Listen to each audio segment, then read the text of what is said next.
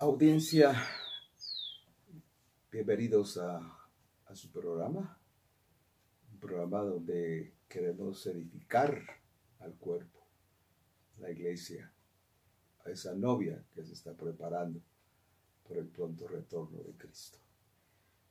Este es nuestro segundo programa y viene una serie de programas sobre la palabra del Señor y, y todo el propósito es edificarlos. Y vamos a entender muchas cosas lindas de la palabra. Este día yo quiero hablar un poquito sobre uno de los salmos muy conocidos. Ya en su mente usted estará pensando, ¿qué salmo? Es exactamente el 23. Y hay otro salmo que es muy conocido, el Salmo 91. Y vamos a hacer un programa para, para hablar sobre el Salmo 91 y todos los ingredientes que tiene. Estos salmos son proféticos y específicamente para el tiempo que vivimos.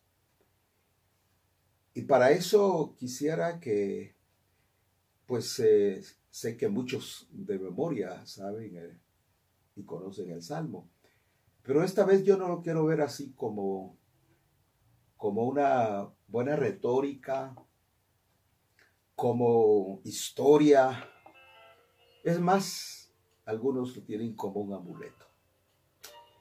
Cuando a veces he visto el Salmo 91 eh, en una mesita y ponen un vaso de agua y ocotes en cruz, y pues no tiene ese sentido realmente el salmo. Yo lo que quiero con ustedes ver hoy es la experiencia que tiene ese salmo para nosotros. El Salmo 23 tiene tres enfoques. Número uno, el tiempo pasado. Número uno, el tiempo presente. Y número tres, el tiempo futuro. Este salmo tiene que ser una experiencia, una realidad, una vivencia. Porque no es un salmo solamente de una historia de David, porque en el fondo ese salmo tiene que ver con la experiencia de David como pastor. Desde muy joven, quizá a los 17 años, cuando comenzó a pastorear, Dios lo estaba preparando para una misión suprema.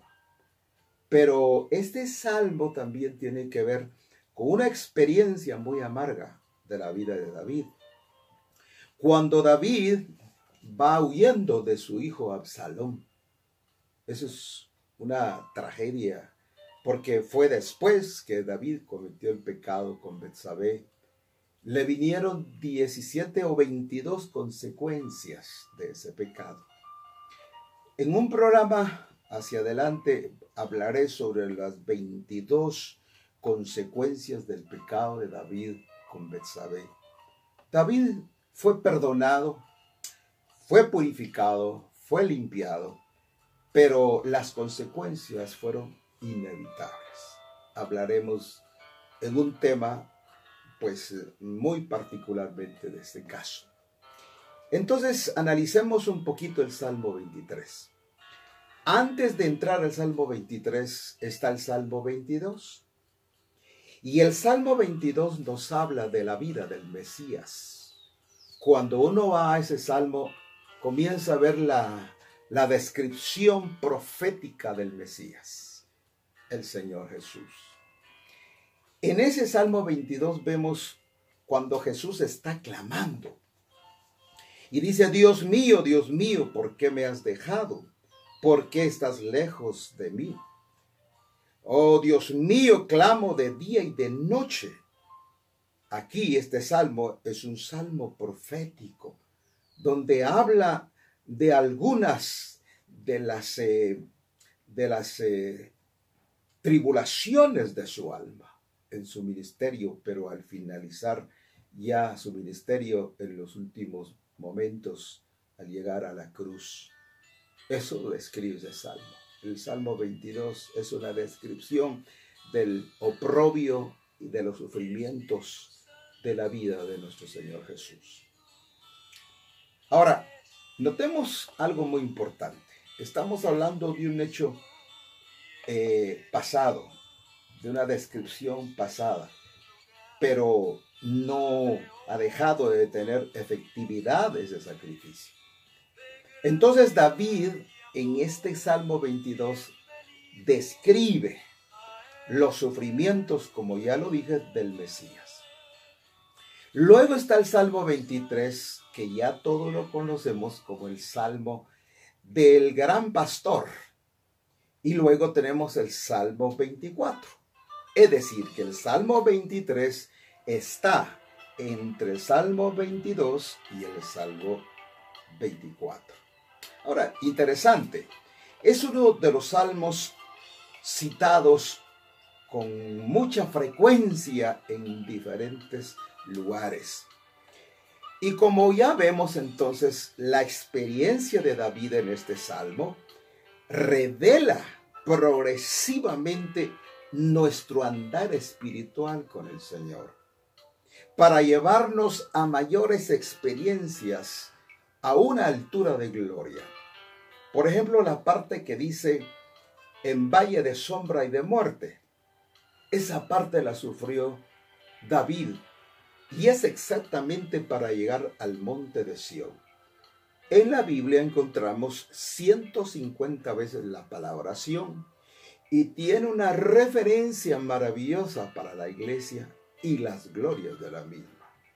Es otro tema maravilloso también hablar del monte de Sión.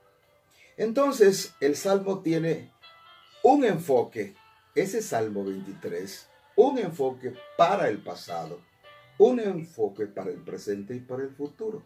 ¿Y por qué? Comienza diciendo, Jehová es mi pastor. Está hablando del tiempo presente, no está hablando de un tiempo pasado. Jehová es mi pastor.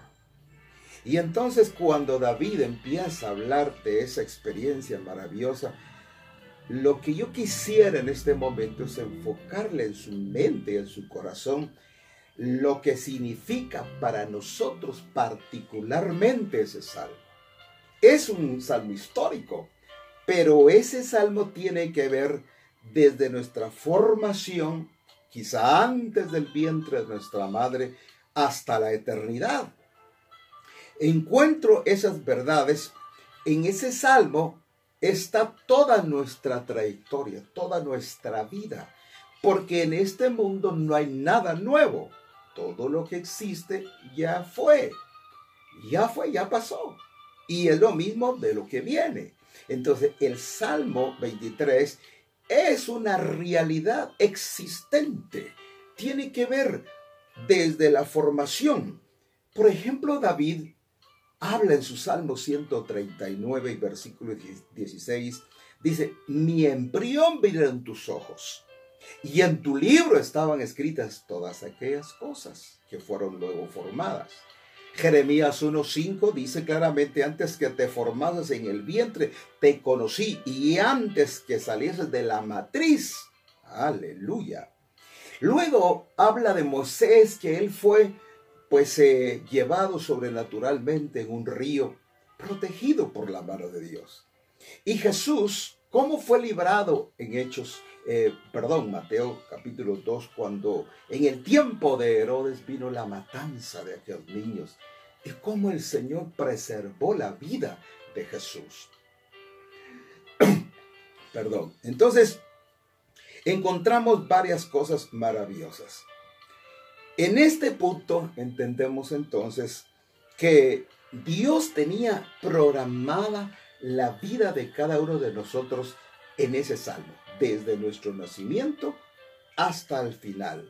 Porque recuerden que el final del Salmo 23 eh, dice, ciertamente el bien y la misericordia me seguirán todos los días, en la casa de Jehová moraré por largos días. Está hablando de una eternidad. Interesante, ¿verdad? Vemos entonces nuestra vida en nuestro pasado, vemos nuestra vida en el presente y vemos nuestra vida en el futuro. Entonces, qué interesante es que no, nosotros no nacimos por un error, No nacimos por un accidente, sino nacimos con identidad, nacimos con propósito, nacimos con un destino.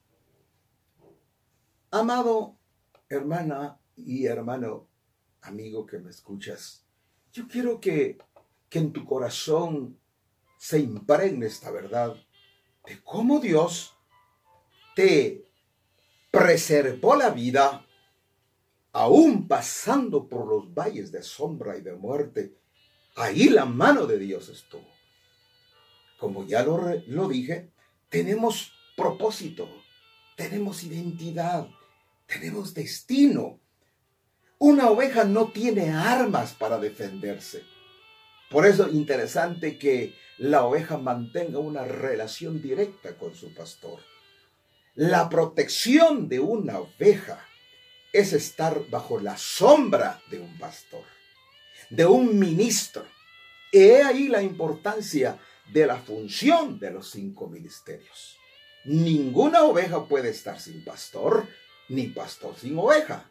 Es decir, que los ministerios tienen una función especial para las ovejas que son del Señor.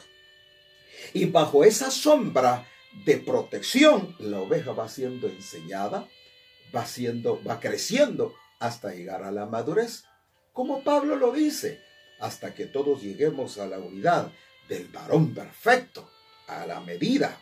Entonces, Dios conoce, escúchame bien, Dios te conoce a ti como una oveja y te conoce por nombre.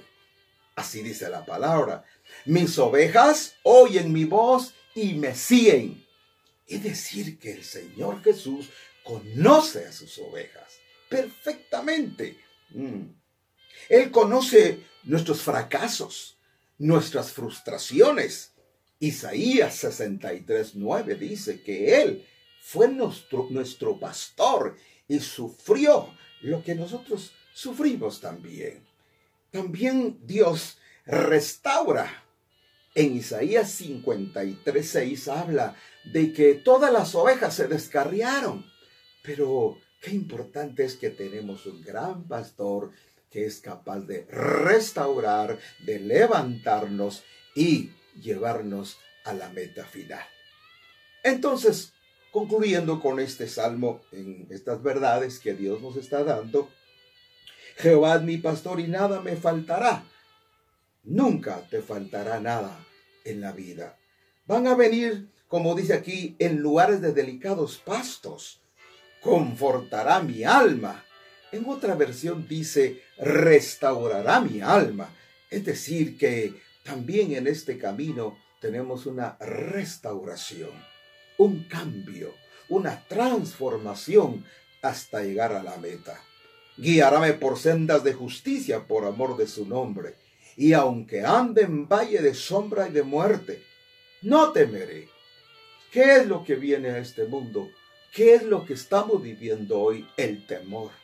Los valles de sombra y de muerte.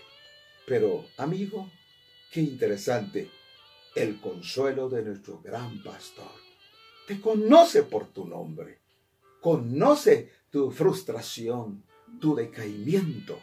Él conoce que nos hace falta la fe para afianzarnos y estar seguros de que el Señor está con nosotros.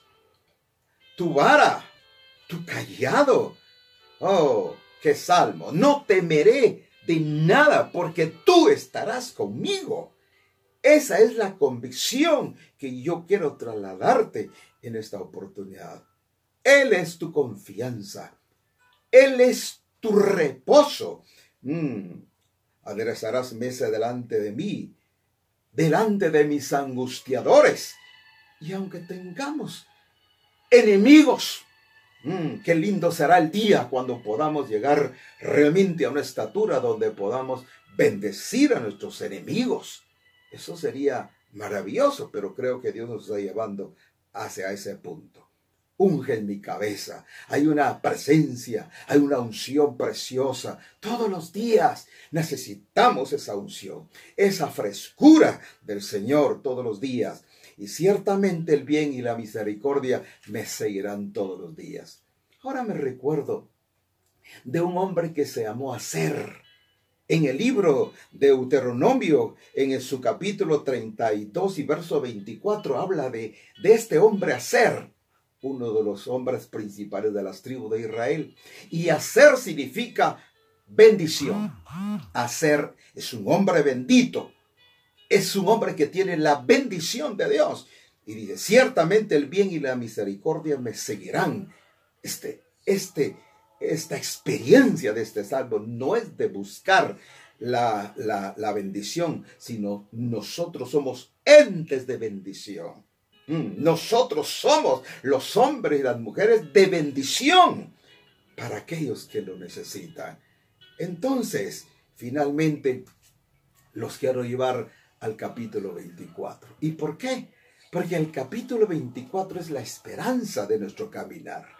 Como ya vimos en este momento, ese Salmo 23 es nuestro comienzo en nuestra vida en este mundo y finalizando cuando dice, y en la casa de Jehová moraré por la eternidad. ¿Ven? Que ese capítulo está ahí incrustada nuestra historia, nuestra vida. Ahora, finalmente, ¿por qué mencioné el Salmo 24? Porque el Salmo 24 es la esperanza de nuestro Redentor que viene. Vemos, el 22 nos habló de, de los sufrimientos del Mesías. El 23 es la experiencia de nuestra, de nuestra vida en este mundo. Pero el 24 es la esperanza que viene. Y aquí termino diciéndoles lo que David anunció. Alzado puertas vuestras cabezas, alzado vosotras puertas eternas, y entrará el Rey de Gloria. ¿Y quién es ese Rey de Gloria? Oh, es el fuerte, es el valiente. El Señor ya no viene a este mundo para que le crucifiquen, no, Él viene como rey de reyes y señor de señores. Él viene a gobernar. Pero antes se llevará a su novia, aquella que se está preparando, aquella que está alerta, que está con sus oídos, como dice la palabra, mis ovejas oyen mi voz y me siguen. El que tenga oídos para oír, que oiga, es el mensaje de las siete iglesias. Es el mensaje final. Termino. Alzado puertas vuestras cabezas, alzad vuestras puertas eternas, y entrará el Rey de Gloria. Pero ¿quién es ese Rey de Gloria? Jehová de los ejércitos. Él es el Rey de Gloria. Aleluya. El Señor Jesús, siendo niño, nació rey, ejerció su ministerio siendo rey, lo quisieron coronar como rey, pero no era su tiempo. Pero el Señor resucitó rey, regresará rey y reinará como rey. Qué lindo. Por hoy, que Dios les bendiga. Oraré para que Dios y su palabra edifique tu vida y te consuele. Oremos. Oh Dios, te doy gracias por aquellos que escucharon tu palabra. Señor, ha entregado con todo mi corazón el pan del cielo, el pan que me has dado para tus ovejas. Que tu palabra corra, que solamente tú seas glorificado. Oh, nos escondemos bajo las alas del Todopoderoso. Padre, glorifícate. Jesús, consuela. Entra cada vida. Espíritu Santo, redarguye al mundo de justicia, de pecado. Oh Dios, Espíritu Santo, toca, quebranta y compunge cada vida, cada uno de aquellos que te necesitan en este mundo. Gracias, Padre. Gracias, Jesús y gracias Espíritu Santo, para gloria de tu nombre. Amén y amén. Que Dios los bendiga.